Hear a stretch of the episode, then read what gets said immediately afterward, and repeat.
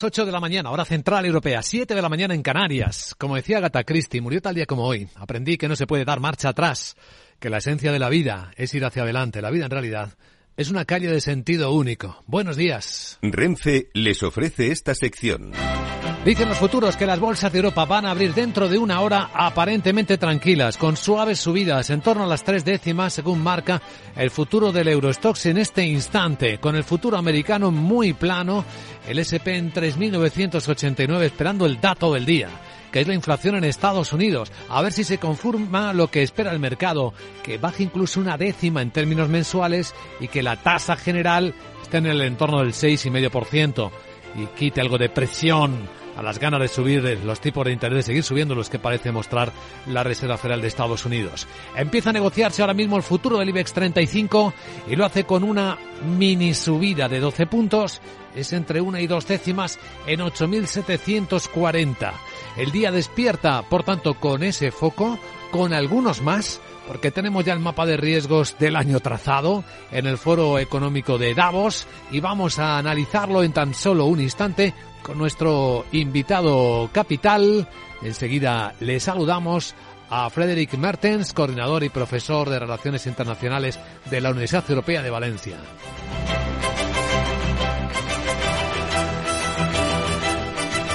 Capital, la Bolsa y la Vida, con Luis Vicente Muñoz. Y tras la entrevista a la gran tertulia de la economía, hoy convoca Ramón Tamames, Rubén García Quismondo y Carmen Morales para dar contexto a las historias de esta mañana hasta que llegue el momento de la apertura de los mercados, que además de esta tendencia alcista muestra un euro que sigue fuerte en las pantallas de XTV cambiándose a 1,0760 dólares, petróleo estable y oro que sigue subiendo a 1.886 dólares.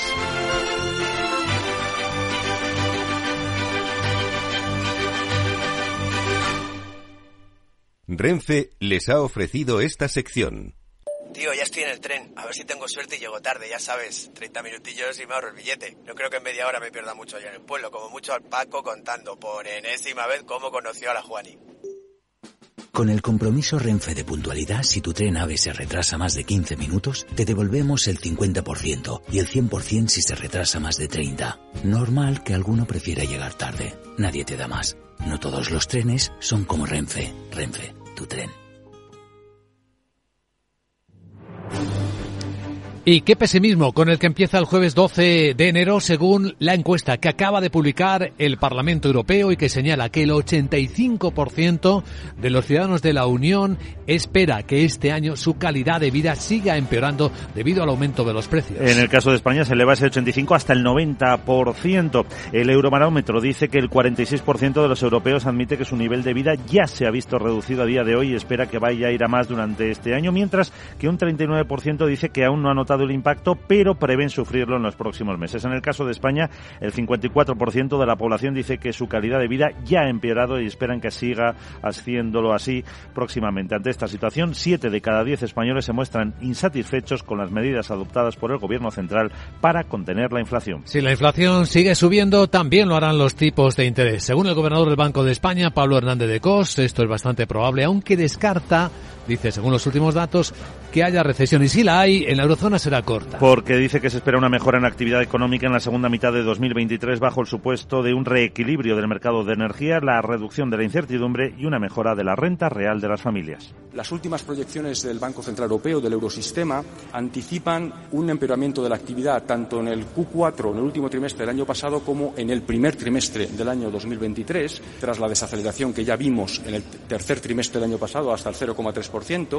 Pero, esto es importante, si se produjera una recesión en el área del euro, y lo digo en condicional, sería, nuestra visión ahora es que sería relativamente corta y poco profunda.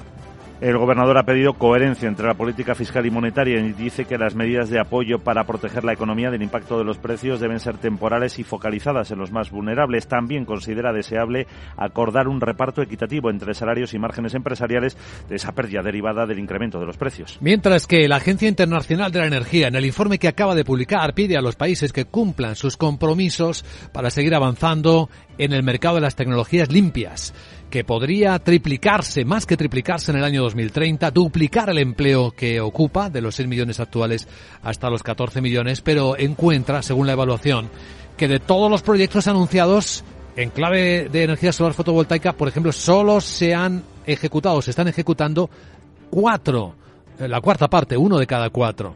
En caso de proyectos de baterías para vehículos eléctricos, el porcentaje es del 35% y en el de los electrolizadores únicamente el 10%. Porque la guerra parece que va a seguir, aunque no siga al frente del ejército ruso en Ucrania el general Armagedón, como le llamaban, y que ha destituido el presidente Putin.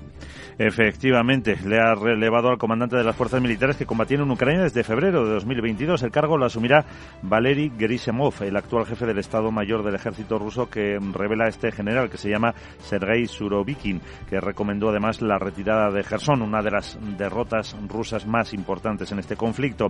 Aunque Putin intenta dar ánimo a sus compatriotas y dice que en 2030 ya deben tener normalizada la vida, la situación en las regiones anexionadas. E insisten que tienen que resolver las cuestiones vitales más cruciales Putin ahora mismo de manera expeditiva y de hecho es lo que estamos haciendo, comentaba. Comprendo que la situación en, nuevas, en las nuevas regiones es difícil, en algunos lugares continúan las acciones de combate, la vida pacífica no se ha restablecido en todas las partes y la seguridad de las personas no está garantizada. El presidente Zelensky, el presidente ucraniano, asegura que Rusia finge la consecución de estos logros bélicos en la región del Donetsk para recabar el apoyo a la guerra entre sus propios ciudadanos guerra, la continuidad es uno de los elementos que aparece en el mapa de riesgos que están viendo en el foro de Davos y que enseguida vamos a examinar con nuestro invitado En cuanto a Sarabot, nos actualices la agenda del jueves. ¿Qué tal? Muy buenos días. Muy buenos días, Jue Ernest y tu body lo sabe. Bueno te cuento la referencia más importante del día llegará de Estados Unidos donde se publica el IPC de diciembre y del conjunto del año. El BCE publica su informe económico mensual. En España el Tesoro subasta bonos y obligaciones y su secretario general Carlos Cuerpo presenta la estrategia de financiación para 2023. Además, el CIS de Tezanos publica el índice de confianza del consumidor de diciembre de 2022. Bueno Luis Vicente vamos a escuchar ahora al profesor de la Universidad de Valencia sobre los riesgos que tendremos este año. ¿Tú crees que acertarán? Seguro que entre ellos estarán que mi Pamela Solar no funcione. Pues que no me nombren para algún cargo de esos que se gana dinerito sin hacer nada que tenéis los humanos o que siga sin saber decir Twinster. Triunster. Twitter. Es Juernes, comprendelo. Ah. Chao. Ay, tenemos que hacer mucho ejercicio de comprensión en estos tiempos. Tienes razón, querida Sara. Vamos a enfocar el mapa de riesgos con el que estamos entrando en este 2023 a continuación.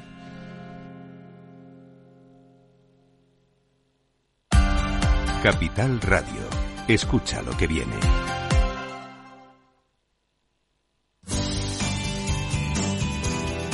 Antes un vistazo al tráfico en conexión con la DGT. Lucía Andújar, buenos días.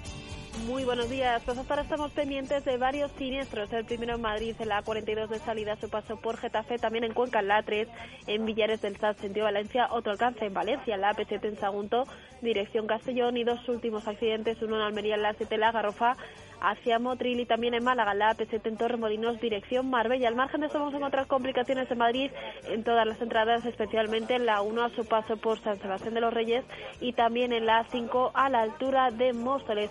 Destacamos también de Barcelona complicaciones de entrada por la P7 en el Papiol, en la C58 en Moncada y también en la C32 en Viladecans, en Toledo en la 42 en Illescas, sentido la Comunidad de Madrid y por último destacar tráfico lento en Málaga, la 45 en Antequera, sentido Málaga capital. Además les vamos a pedir mucha precaución por los bancos de niebla que están dificultando la visibilidad en Castilla-La Mancha, Castilla y León y Madrid.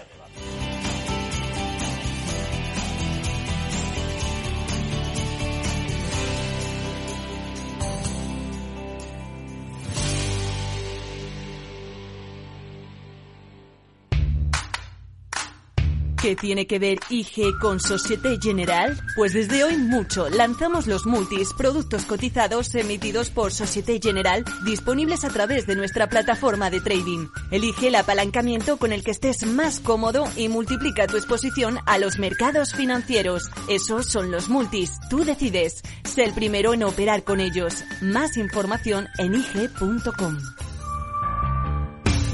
Los productos cotizados son instrumentos financieros complejos. Operar con estos productos implica un alto riesgo de perder el dinero rápidamente. En tiempos de incertidumbre, nuestra fortaleza es la estabilidad. En Nordea, pensamos que el equilibrio, la fiabilidad y la experiencia importan. Nuestra estrategia Stable Return muestra un sólido comportamiento en el largo plazo para sus inversiones. Invierta en estabilidad. Invierta en tranquilidad. Descubra más en nordea.es.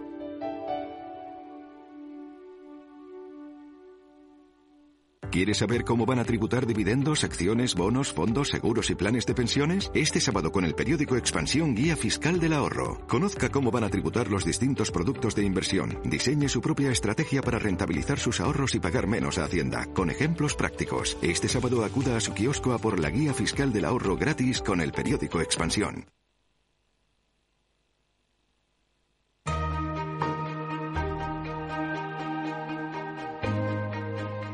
La entrevista capital.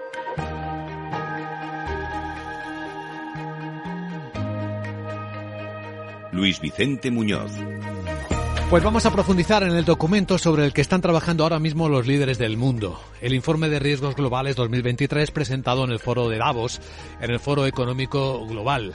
Hemos escuchado precisamente a la directora del fondo del foro económico global, a Sadia Zahidi hablar de una situación frágil para el mundo, de afrontar una policrisis por la inflación, la inseguridad alimentaria, la inseguridad energética, las guerras geoeconómicas, entre otras cuestiones. La primera de las sorpresas en este informe que se presenta siempre como preámbulo del foro de Davos, este informe de riesgos globales, que elaboran eh, Mars Madlinan y Zurich Insurance y que se basa en una encuesta realizada a 1.200 líderes de todo el mundo, es que salta como primer riesgo para nuestras vidas la propia crisis que genera la inflación. La crisis del costo de vida es el mayor riesgo en el corto plazo, mientras que el fracaso de las medidas para mitigar el cambio climático o la adaptación al clima siguen siendo las mayores preocupaciones a largo plazo.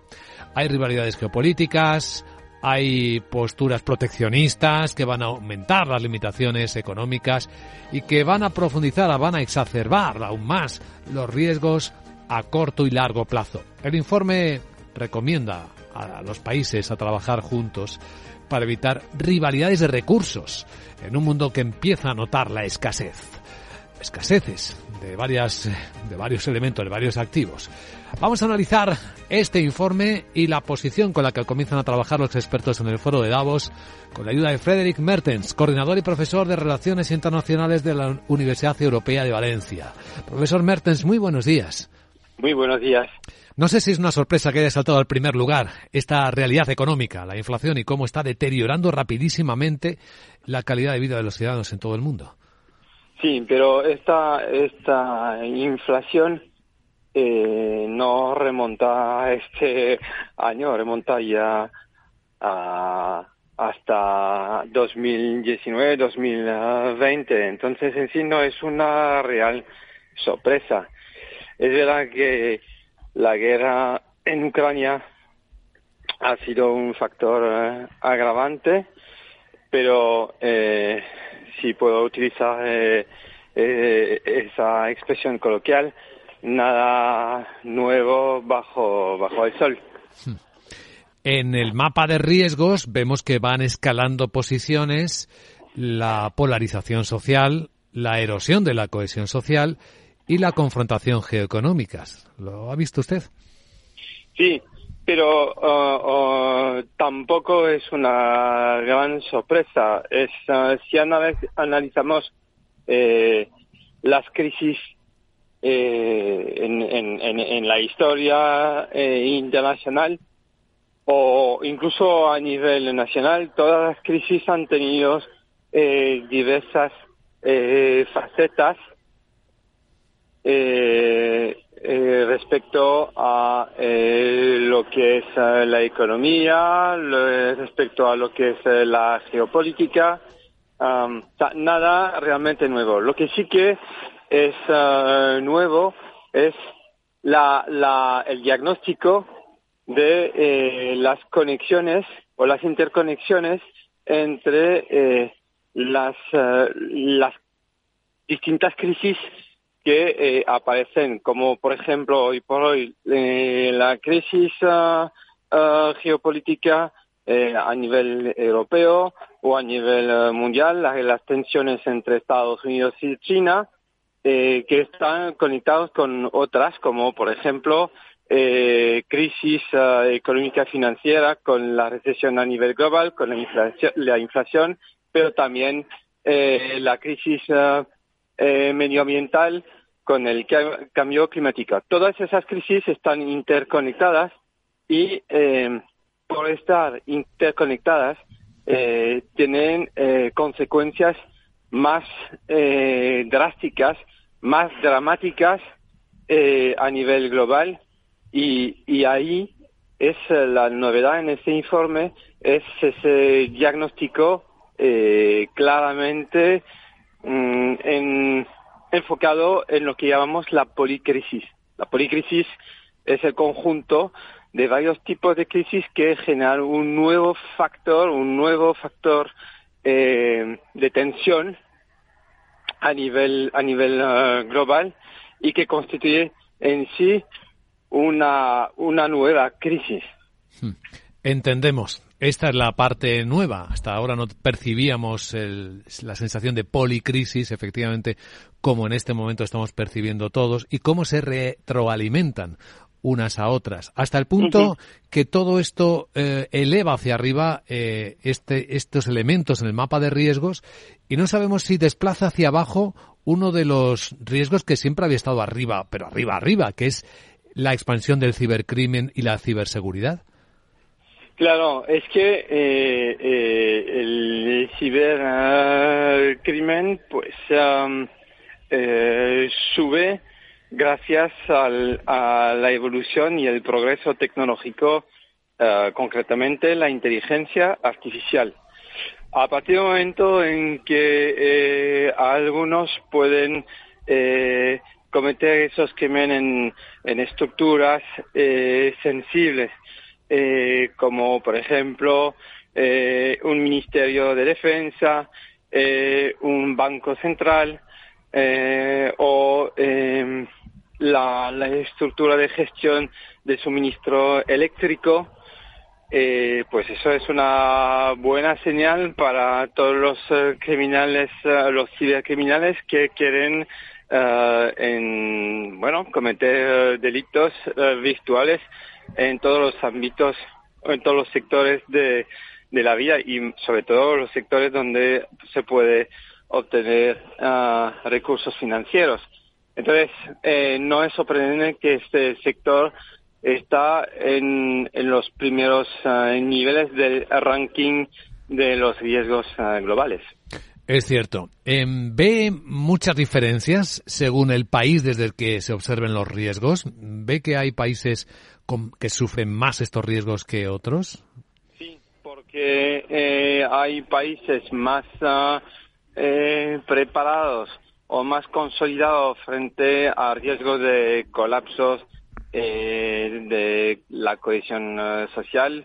Por ejemplo, este país, uh, España, pues uh, a pesar de, de la, las consecuencias de la inflación, a pesar de las tensiones políticas eh, que tenemos eh, aquí, no podemos comparar o ponernos en la misma situación que un país como Brasil, por ejemplo, que, que económicamente hablando es más frágil que nosotros, que políticamente eh, lo es mucho más al ver lo que pasó eh, domingo pasado en uh, Brasilia.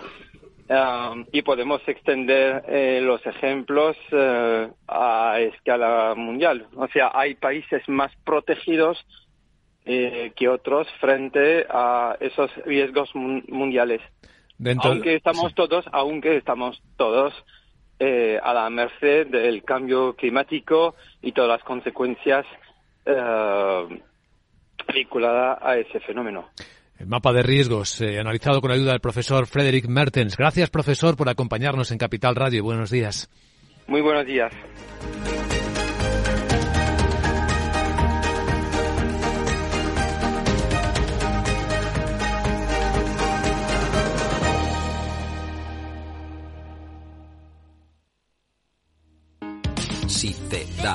Cambiar de banco, Santander te lo pone fácil. Hacerte cliente es tan sencillo y rápido que lo puedes hacer estés donde estés, que para algo es una cuenta online. Y además, te llevas 150 euros si traes tu nómina antes del 2 de diciembre. Consulta condiciones en bancosantander.es. Santander, por ti, los primeros. Pa, pa, para, pa. ¿Es de los que busca oportunidades en todas partes? CMC Markets le ofrece más de 12.000 productos en una sola plataforma múltiples veces premiada, con comentarios de mercado de expertos, noticias de Reuters, herramientas de análisis y mucho más. Todo ello para inversores comprometidos con su trading. Opere con el mejor. Pruébelo sin compromiso con una cuenta demo. Entre en cmcmarkets.es o llame al 911 140 700. CMC Markets. Más de 30 años siendo su broker online de confianza. Los CFD son instrumentos complejos y están asociados a un riesgo elevado de perder dinero rápidamente debido al apalancamiento. El 77% de las cuentas de inversores minoristas pierden dinero en la comercialización con CFDs con este proveedor. Debe considerar si comprende el funcionamiento de los CFDs y si puede permitirse asumir un riesgo elevado de perder su dinero. Capital Radio. Escucha lo que viene.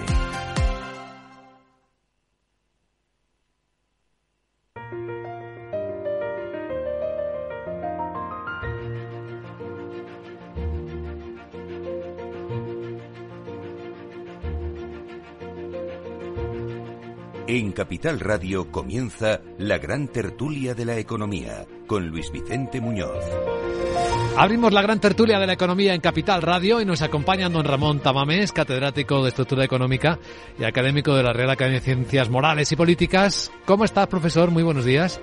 Bastante bien, don Luis Vicente. Me alegro. Y muy impresionado con la manifestación de ayer por el tema del trasvase del Tajo Segura que yo creo que efectivamente estuvieron aquí entre 7.000 y 11.000 manifestantes, que no es poco, todos ellos regantes, regantes de Alicante y Murcia sobre todo, y yo creo que ha sido una manifestación para llamar la atención al gobierno que se deja, sigue dejándose llevar por cuestiones ideológicas. Ver el trasvase Tajo Segura como la última obra grande del franquismo y lo quiere enterrar. Simplemente eso es lo que quiere la señora Rivera y dice que va a proteger el, el curso ecológico del Tajo, pero no es cierto, no se va a beneficiar a nadie y se va a perjudicar a muchos. Yo creo que ahí el encontronazo de Chimo Chimo Puig, Chimo el, Puig, el gobernante de, de Valencia con, con el gobierno va a ser muy serio y Valencia va a perder muchos votos el Partido Socialista con esta política. Pues es muy, pro, es muy probable. Carmen Morales, profesora de liderazgo del IE Business School. ¿Cómo estás, Carmen? Muy bien, eh, buenos días. Encantada de estar aquí. Sí, sí, con, con, perspectivas, ¿verdad? Hoy tenemos un montón de informes que discutir. Y Hoy tenemos un río revuelto, ¿eh? Un río revuelto, sí, no solo el Tajo Segura. Por delante de nosotros. bueno, según entraba al estudio y nos saludaba Rubén García Quismondo, nos ha contado una anécdota de cómo le ha felicitado el presidente de una importante compañía. Bueno, Rubén García Quismondo es socio director de Cuauhtémoc Abogados y Economistas Buenos días, Rubén. Hola, buenos días, Luis Vicente. Pues nada, tendré que contar la Cuéntalo, por Me favor. Decía que el año 2023 sabemos que va a ser un año muy duro, pero que juntos lo superaremos y que no y ya está. Y, y esa, Navidad, era, ¿no? esa era la felicitación. Esa era la felicitación de Navidad, sí, sí, Sí. Pero bueno, eh, es una persona con mucho sentido común, con edad, con muchísima experiencia y por lo tanto yo me lo tomo como algo cierto, ¿no? Es un año que vamos a tener que navegar en aguas turbulentas, además del cauce ecológico del Tajo y los regantes, que es una pelea que lleva ahí pues 40 o 50 años. La del agua en España y el reparto, yo estoy de acuerdo con Ramón, el agua pero es un debate que nunca termina, porque los que tienen exceso de agua no quieren cederlo y el único eh, trasvase que se pudo hacer, pues efectivamente fue durante la dictadura. Y, y hay una serie de predisposiciones ideológicas a no utilizarlo, etcétera, ¿no? También es cierto que los regantes de Murcia y de Valencia y Alicante, pues hoy utilizan las máximas tecnologías que pueden para intentar optimizar el agua, tienen balsas, tienen todo, o sea, la agricultura en España es una industria y no se conoce. Yo he visitado mucho todo eso y es una cosa impresionante el nivel, ¿no?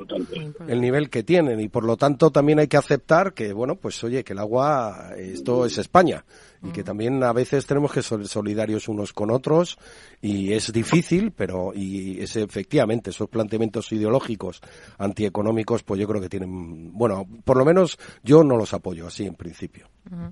Totalmente de acuerdo. Entonces está clara vuestra postura inicial sobre este tema. Eh... Yo lo que creo, Luis Vicente, es que esto pone de relieve cada vez más que dentro de la política del agua no basta con el Consejo Nacional del Agua que tenemos actualmente. Hace falta un auténtico regulador, un auténtico regulador que cuyas, decisiones sean sean digamos basadas en dictámenes científicos eh, y tenga la posibilidad de, de zanjar discusiones, como ha dicho el propio profesor Quismondo, pues decisiones de 50 años ya, y llevamos con el tema. Ya está bien, ¿no? Y se pueden tomar decisiones importantes que compensen los distintos intereses. A mí me parece que García Paje ahí en Castilla-La Mancha exagera mucho y no hay grandes regantes en Castilla-La Mancha. Están en el levante español, como puso de relieve el ideólogo, el gestor de trasvase, que apoyó don Indalecio Prieto cuando era ministro de Obras Públicas de la República el año 33 en el plan de obras hidráulicas estaba el trasvase.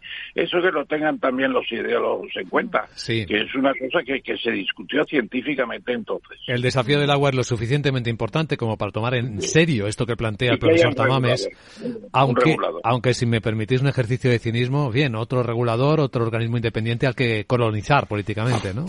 Eso, eso, eso estaba pensando yo hoy, eh, Ramón, estamos tú y yo de buenas. ¿eh? Coincido plenamente contigo. Un regulador, pero coincido plenamente con Luis Vicente. El tema es si vamos a respetar al regulador, como teníamos que respetar a los reguladores que tenemos y que lo que pretendemos es cooptarlos políticamente y no dejarles, como tú bien dices, Ramón, pues una labor científica basada en estudios de personas profesionales independientes. Técnica, ¿no? Sí, técnica, efectivamente, y que los políticos pues acepten esas decisiones técnicas adoptadas por organismos independientes en su composición, en su actuación, para el agua, para la competencia, para la Comisión Nacional del Mercado de Valores, etcétera. Pero todavía estamos esperando el dictamen de la Comisión Nacional del Mercado de Valores sobre Indra, por ejemplo, ¿no? Y la destitución de todos los consejeros independientes que representaban a los accionistas de bolsa. Quiere decir que si luego no somos capaces de respetar la independencia de esos órganos y los queremos políticamente, ya no quiero entrar ni siquiera en la batalla esta del Poder Judicial, porque ya nos morimos, además, ¿no? Además hay que traer incluso rememoraciones históricas, porque Manuel Lorenzo Pardo, que fue el, que pensó en el trasvase por una teoría científica que es la descompensación hidrográfica de la península ibérica. Llueve más, llueve más en, en la vertiente del, del Atlántico y del Cantábrico y llueve menos en el Mediterráneo, donde las rentabilidades eh, agrícolas con el riego son impresionantes. Y no se tiene en cuenta eso, y lo hizo Manuel Lorenzo Pardo, que convenció a Indalecio Prieto, ya lo he dicho antes. Y la señora Rivera no se acuerda de nada de eso, y además, cuando se hizo el trasvase había un compromiso eh, aunque fuera en el franquismo, pero el, agua no se la iban a beber los franquistas, se la bebía todo el mundo. O sea que vamos a dejarnos de ideologías, historias, vainas, etc. Pero fijaos que parece que la gran preocupación de los ciudadanos está ahora mismo enfocada en los precios, en la inflación. Es decir, todo lo demás que está ocurriendo es como si fuera de, menor presión.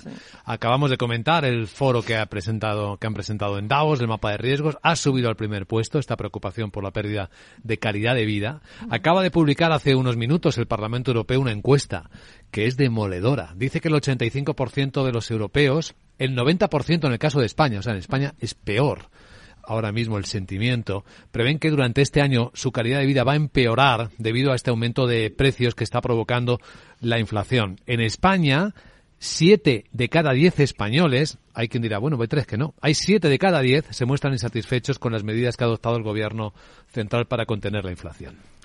Hombre, pues es que con, con, el dato que salió hace un par de días, ¿no? De que la renta de los españoles ha descendido, pues 1.700 euros por cabeza, ¿no? Que es de las mayores pérdidas de, de las grandes economías, pues obviamente, ¿cómo no vamos a estar pesimistas, ¿no? No solamente es la calidad de vida, es la previsión de lo que viene, porque efectivamente, pues si en este escenario ya estamos mal, como decía el CEO que felicitó las, las Pascuas a, a Rubén, pues evidentemente tenemos, tenemos perspectivas negativas de lo que puede venir, ¿no? Y solo estamos en enero.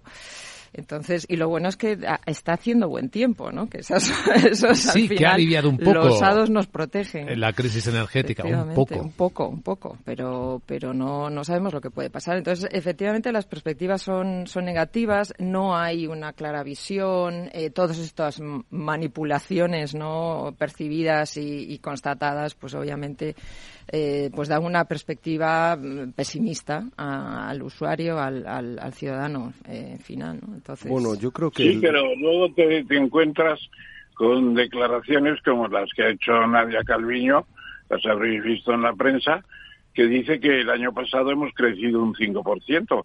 Bueno, vamos a ver qué dice el Instituto Nacional de Estadística, qué, dice qué dice la, la COE y qué dicen los sindicatos, porque el 5% yo no lo veo tan claro. Sería una, una verdadera eh, cosa fantástica, un 5% de rebote.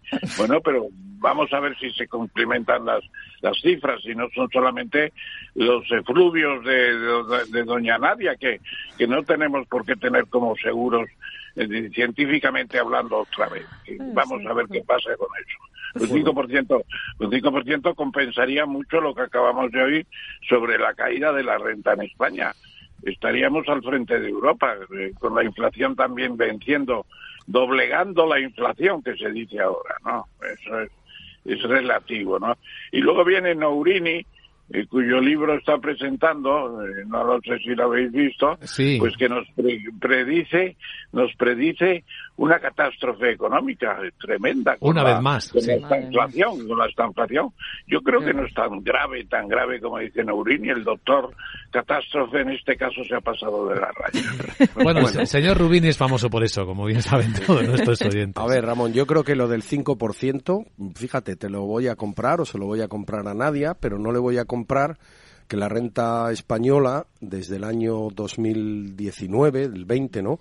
Todavía no se ha recuperado. Quiere decir, nosotros caímos como 135.000 millones de euros en el año 2020, hemos recuperado como cuarenta y tantos mil en 2021, unos 50.000, 60.000 en 2022 y todavía nos faltan unos veintitantos mil millones. Lo digo porque los porcentajes a veces nos despistan. Entonces, eh, no hemos recuperado eh, la renta que teníamos. Por lo tanto, la renta del 2023 es equivalente quizá a lo mejor a la del 2008 o 2009, quiero decir, España lleva con la renta congelada mucho tiempo, la gente va a la compra, los precios han subido de los alimentos un 15%, la luz a pesar de que está más controlado como consecuencia de la bajada de los hidrocarburos, pues la luz, el gas, la gasolina sigue subiendo mucho, los sueldos no pueden alcanzar ese nivel porque si alcanzan ese nivel con empresas en un mercado muy dificultoso, pues no tendríamos más problema de inflación, pero además las empresas estaríamos mucho peor, con lo cual, pues bueno, pues sí, si el 5 y en la realidad virtual está que nos tienen montado, la hiperrealidad y el metaverso del gobierno, pero la gente no es tonta, la gente va por la calle, lo nota en su salario, lo nota a la hora de pagar y lo nota en todo y siente una presión tremenda y la realidad es que el cuarto trimestre el Instituto Nacional de Estadística es otro que tenía un buen presidente pero ya se marchó. Ahora no sé quién anda por allí, pero seguro que no lo han elegido por ser eso, sino por ser más amigo de unos que de otros, lo cierto es que tenemos un problema, fíjate que a mí lo que más me preocupa, Ramón, es que los economistas trabajábamos con datos de instituciones de reconocido prestigio internacional, mm. el Instituto Nacional de Estadística, el Centro de Investigaciones Sociológicas, el Instituto de Empresa, etcétera. Teníamos un montón y cada vez nos cuesta más. Ahora simplemente para interpretar las, eh, la realidad virtual esta que nos crea la nueva Eva Perón, esta que tenemos en el Ministerio de Trabajo, digamos, por ejemplo, es que no sé si imposible, porque no quiere darnos los datos de cuántos de los empleados estos fijos discontinuos están parados realmente. el misterio de nuestro tiempo. La, nueva Eva Perón, con un pequeño detalle que le falta Perón, porque no está Perón por ninguna parte. No, no, no, Evita solo no va a funcionar. no, no, no, pero quería a los pobres, Ramón, quería a los pobres y pedía que no lloraran por ella. Que respalde el ejército argentino respaldaba a Evita totalmente y Perón la respaldaba porque era su principal eh, líder de propaganda. Era, lo de Evita es impresionante. Yo la primera vez que fui a Argentina, el año 67, me, me preguntaba, pero ¿cómo es posible esta idolatría por el peronismo? Bueno, pues así sigue. Incluso en la Real Academia de Ciencias Morales y Políticas hemos, estamos preparando un encuentro con los con los argentinos que quieren explicar por qué en los últimos 50 años España ha progresado bastante y Argentina sigue peor que a principios del siglo XX. O sea que pues vamos fíjate a ver. que a mí me preocupa, Ramón, eh, la evolución de la Argentina. Siempre que voy a la Argentina, yo he estado en varias ocasiones, la última estuve en un congreso que tuvimos en la Facultad de Derecho y solo ver la facultad y su estado lamentable era muy deprimente. Y siempre que voy allí tengo una impresión, como un miedo, ¿no? Me genera miedo ese país porque es como que digo, me, me, refleja España, ¿no? Que llevamos 15 años ahí parados y efectivamente un movimiento como el peronismo, que uno no sabe definirlo, un día es de derechas, otro de izquierda, o sea, es puro populismo realmente, es lo que, digamos, por eso yo mencionaba a Evita Perón, una pura populista que quería a los pobres y cada día quería tener más eh, audiencia entre los pobres, creando cada día más pobres, con lo cual, ¿qué es lo que le pasa a, la equivalente que tenemos en España? Y a mí me preocupa mucho eso, eh, porque es un tema muy muy, importante. Al final la gente, creo que lo decías tú el otro día cuando llamaba al presidente del corte inglés, oye, ¿cómo van las cosas? Pues llama al presidente y pregúntale cómo va aquello lleno, vacío. Pues, bueno, en eh, ese caso es presidenta ahora. Marta, sí. Marta. Sí, sí, pero quiero decirte que la gente no la puedes engañar con datos y con. no, no, la gente lo ve, lo percibe y sabe que las cosas van peor, más ajustadas y lleva sufriendo mucho, mucho tiempo y, y lógicamente el conjunto de medidas que hemos ido adoptando los últimos cuatro años, la subida del salario mínimo. Pues oye, y la regulación, por ejemplo, de asistentas del hogar, ¿no? pues te han caído 60.000 las asistentes del hogar. Eso no lo dice la ministra, pero es así. Han caído los autónomos, han caído el número de empresarios pequeños y medianos. La renta per cápita española es menor, etcétera. Y eso la gente al final sí lo sabe. Es como que va a la compra pero y lo fíjate, Rubén, que España está peor pero hay menos protesta. Tú miras el resto de Europa y se están ah, desencadenando, expresando el malestar de muchísimas maneras. Aquí, en España, ¿cómo se expresa? Bueno, eh, los del traspase Tajo Segura sí que se manifestaron. un caso muy concreto. es un caso muy concreto y efectivamente no hace titulares tampoco. Los grandes titulares de prensa no están ahí. No estaba en todos los grandes titulares del país, de, todos los, grandes diarios, ¿no? Entonces, eso es algo que también llama la atención, que aunque haya manifestaciones en la calle, no se reflejan, no, no abren, no abren los informativos, ¿no? Y, esto también forma parte de toda esta este manejo, ¿no? Está bien, esto eh, significa que no hay sindicatos convocándolas y no hay medios reflejando. Y no hay medios reflejándolas. ¿Por qué será? Estamos en la gran tertulia de la economía en Capital Radio. De forma no intencionada, los usuarios pueden abrir agujeros de seguridad al conectar su ordenador o smartphone a la red de su empresa, incluso cuando utilizan una VPN. Reducir la superficie de ataque con un modelo Zero Trust se ha convertido en una necesidad para las empresas. Descubra más en zscaler.es.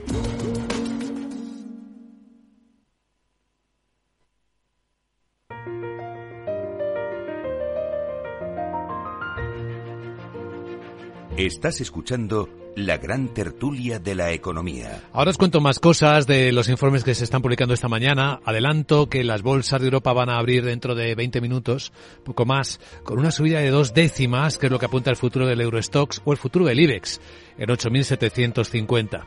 El IBEX o la bolsa española, que debería ser más grande, decía anoche el presidente de la CNMV, eso necesitaría el país. El futuro del mercado americano viene muy plano. El SP está en 3.987 porque se está esperando el dato del día, que es la inflación en Estados Unidos, para comprobar si es verdad que se modera la subida. Es el gran tema del mercado. Estoy viendo en las pantallas de XTV. Si inviertes en bolsa, esto te interesa. XTB tiene la mejor tarifa del mercado para comprar y vender acciones y ETFs. No pagues comisiones hasta 100.000 euros al mes. Si inviertes en bolsa o quieres empezar, más sencillo imposible. Entras en xtb.com, abres una cuenta online y en menos de 5 minutos compra y vende acciones sin comisiones. Además, te atendemos 24 horas al día. ¿A qué esperas? Más de 500.000 clientes ya confían en xtb.com. Un broker, muchas posibilidades. xtb.com. A partir de 100.000 euros al mes, la comisión del 0, 2% mínimo 10 euros. Invertir implica riesgos. Seguimos en la gran tertulia de la economía en Capital Radio. Carmen Morales, Ramón Tamame, Rubén García Quismondo. ¿Por qué no hay más empresas cotizando en la bolsa española? ¿Por qué lo necesitamos? Que decía anoche el presidente de la CNMV. ¿Por qué, ¿Qué está pasando? ¿Por qué es tan pequeñito España en ese sentido? ¿Por qué crees tú, Rubén? Bueno, yo te diría que lo primero que tiene que hacer el presidente de la Comisión Nacional del Mercado de Valores es proteger a los accionistas que compran acciones en el mercado, que tienen consejeros independientes en empresas cotizadas y emitir un informe sobre, por ejemplo, el cese de todos los consejeros independientes en Indra que llevamos meses tal, porque eso supone que un órgano regulador independiente realmente fomenta los mercados. Eso lo primero. Lo segundo, es fundamental, quiere decir que un mercado secundario y primario exista y sea muy fuerte, sería fundamental para Europa. Todas las directivas y todos los intentos de la Comisión Europea van en esa línea. Hay que pensar que, por ejemplo, en Estados Unidos la financiación de las empresas en un 80% procede de mercados y en un 20% de la banca. en Europa es justo al contrario. Al revés, ¿no? El 80 y el 20. Entonces, ¿qué ocurre? Que además el lobby bancario, por ejemplo, se ha visto ahora en el texto, refundió la ley concursal que protegen como crédito público al ICO, con lo cual ni le puedes quitar, ni le puedes hacer espera, ni nada. Protegen también al crédito público de la agencia tributaria, la sobre social, laboral. O sea, que toda la reestructuración hay en los pobres hombres que son proveedores en los créditos comerciales. Entonces, para hacer eso es necesario órganos reguladores independientes, es necesario que las empresas españolas quieran salir al mercado, quieran financiarse con accionistas y por lo tanto hace falta que el que pide un mayor mercado haga su trabajo, que de momento por lo menos estamos esperando que opine algo sobre eso, ¿no? Que es fundamental. Y luego, Rubén, no sé si te has dado cuenta, o colegas todos, os habéis dado cuenta, y porque aquí no ha habido interpelaciones sobre este tema. ¿Por qué la bolsa española es la de Zúrich? Porque Zúrich compró los eh, mercados bursátiles españoles, que son propiedad de Zúrich. Eh, nuestra bolsa no se decide aquí, se decide allí. ¿Cómo va a hacer propaganda una empresa suiza que lo que le interesa es la bolsa de Zúrich, fundamentalmente, y no la española? Y luego, además, ¿Quién en el gobierno ha intentado convencer a Juan, a Juan Roch o a la señora Marta Álvarez para que vayan a la bolsa? Las dos empresas más importantes del país desde la distribución resulta que son empresas familiares. Bueno, me parece muy bien, pero no vamos a presumir de grandes bolsas de valores con las dos empresas más importantes que andan por su cuenta en plan casero. Bueno, pues, eh, pues eh, Corte se lo tiene que pensar, eh, Juan Roche lo tiene que pensar. Bueno, que venga Warren Buffett y que estudie la cosa y nos haga una propuesta, ¿no? Estaría bien que viniera, que viniera Warren Buffett. Estaría fantástico, desde luego, sí. Bueno, yo diría que es que es, es muy difícil llegar a un mercado tan profundo, pero es muy necesario. Eh, Sí. Es imprescindible porque la financiación empresarial tiene que avanzar en la línea de mercados independientes, de, muy distribuido, porque además, ¿quién invierte ahí? Realmente profesionales, fondos de inversión, fondos de pensiones, eh, Sí. grandes inversores. O sea, ya no son, tú te vas al banco y como mucho compras un fondo que te vende el banco, pero ese fondo lo gestiona un profesional. Por lo tanto, se genera una información en cuanto a precios, en cuanto a validez de la gestión y los resultados que da la empresa. Y yo, fíjate, Ramón, que estoy de acuerdo contigo en lo de Mercadona, etcétera, pero yo creo que tenemos que pensar más en las medianas, en ese mercado de empresas medianas de centenares de millones, de decenas de millones de euros, que ahí tendríamos realmente centenares de posibles salidas a bolsa, pero claro, es que es fundamental que el regulador sea independiente y no esté intervenido políticamente como es el caso español, que es que es descarado, es descarado la intervención política que tiene. Haciendo, haciendo una, eh, no, una, siguiendo con la idea de- del profesor Tamames de Warren Buffett visitando a España y haciendo una propuesta, sería interesante, maravilloso leer los resultados, ¿no? Porque seguro que al gobierno lo meterían en un cajón, dirían Madre casi mía. que no. Casi que no. Madre. Atenta contra no, todo lo no, que... ahí, Carmen, ahí, Carmen, yo te quiero decir que igual ¿sabes? me, me inspira una confianza mm, inmensa. Él Sobre sí. todo después de haber visto, que no sé si lo habéis visto, la serie de Madoff eh, que hay en la televisión actualmente. Yo recomiendo, son cuatro episodios, se ven en una sesión larga y es formidable. ¿Cómo pudo Madoff o Madoff engañar a tanta gente con su sistema Ponzi o más claramente eh, piramidal? Empezando Es por la SEC, ¿eh? por el regulador americano. Sí, sí, sí. Es impresionante que tuviera todo el mundo en el bolsillo. Sí. Bueno, pues lo tenía porque precisamente una persona que se mueva bien en bolsa, mm, delictiva o no delictivamente, puede sacar de mucho fruto. Bueno. ¿Qué fruto lo ha sacado en España Inditex a la bolsa? Enorme. Lo de Zara en la bolsa ha sido impresionante. Bueno, pues yo creo que tenemos que aprender. Carmen, tú y yo podemos encabezar que viniera Warren Buffett. Absolutamente. Oye, yo me apunto también, ¿Dónde ¿eh? Yo estoy a favor, ¿eh? Creo- que sobrevaloráis mucho la verdad. Es muy fácil engañar. O sea, fijaos en el informe que acaba de publicar la Agencia Internacional de la Energía. Os voy a llamar la atención sobre un par de párrafos. El informe, pues, habla, intenta eh, enseñar el caramelo del futuro, ¿no? Si seguimos y atendemos los compromisos de invertir en energías limpias, este mercado va a ser enorme en el 2030, 650 mil millones de dólares va a mover. De los 6 millones de personas que trabajan ahora van a ser 14 o 15, es decir, hay muchas oportunidades, pero ¿Qué advierte en su evaluación la Agencia Internacional de la Energía? Solo la cuarta parte de los proyectos anunciados en todo el mundo, por ejemplo, para energía solar fotovoltaica, se están construyendo o van a construirse de forma inminente. Es decir, que de todo lo que se dice, ni la mitad, ¿eh? La mitad de la mitad es lo que se construye. En vehículos eléctricos, por ejemplo, proyectos de baterías, que hablamos de las fábricas, de las gigafactorías, de las gigabaterías. Bueno, el 35%. Electrolizadores, el 10%.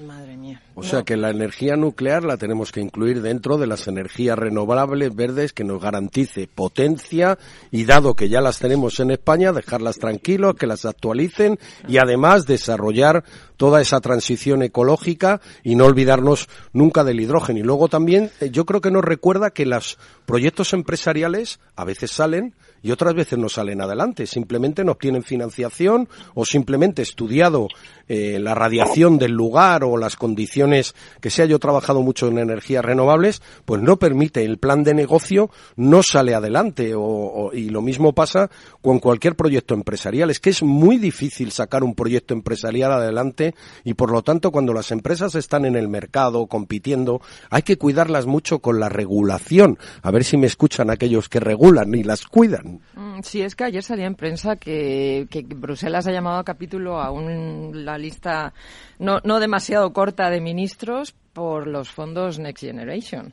y, y dónde están y cómo se están invirtiendo y gestionando. Bueno, y aquí tenemos la visita de inspección a España esto. ya, ¿eh? Sí, sí.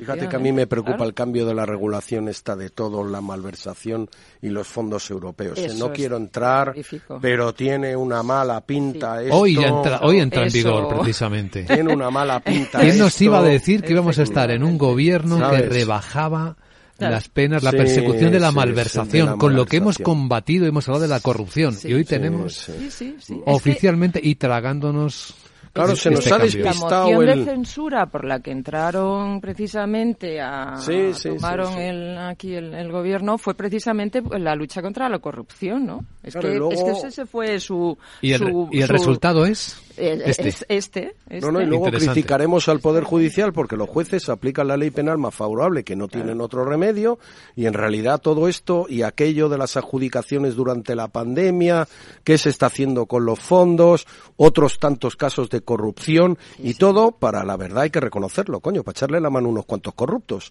que utilizaron fondos públicos para unos fines para los que no están destinados, como es para su ideología política, me da igual la que sea, que los fondos públicos no están para eso, coño. Y los 11.000 Millones, ¿no? De, de los Next Generation que nadie sabe dónde están. Es que, Ni dónde es que están esto suena fatal. Efectivamente. y esto para, suena fatal. y para qué sirve, ¿no? Para, ¿Para qué qué se sirve? supone que sirve. Sí. Bueno, es que son yo creo que ya 29.000 millones los que nos han dado y yo creo que adjudicados finalmente finalmente a empresas que hayan llegado al final de la cadena burocrática esta que se está demostrando larguísima, no pasarán a lo mejor de 6.000 millones y el resto desembolsados y están desembolsados, ¿eh? Y teóricamente adjudicados. La solución, eh, Rubén, tiene la solución Nadia en sus últimas declaraciones. Y lo que ha hecho es decir, eh, esos fondos se aplicarán desde finales del 60, del, del 2023 a 2026. Los ha echado para atrás como si fuera una prolongación del gobierno actual ineluctable y, definitivo y, y, eso tampoco está demasiado bien yo creo es decir ya ya hablaremos de eso no hay que hablar ya. Ya porque llevamos mucho retraso y hay mucha falta de financiación de nuevas empresas y nuevos proyectos como se ha visto. Que empezaron a, diseñarse en el 20 es totalmente ese informe de las renovables que no se están activando de verdad es auténtico mucha llamada, mucha invocación de inversiones, pero luego eh, tienen atascada la conexión con las redes y nadie se atreve a hacer definitivamente las grandes eh, renovables porque dice, dónde conectamos? La, la gran tertulia de la economía. Con Ramón Tamame, Rubén García Quismondo, Carmen Morales. Gracias, amigos. Gracias. Gracias, buenos días. Un abrazo.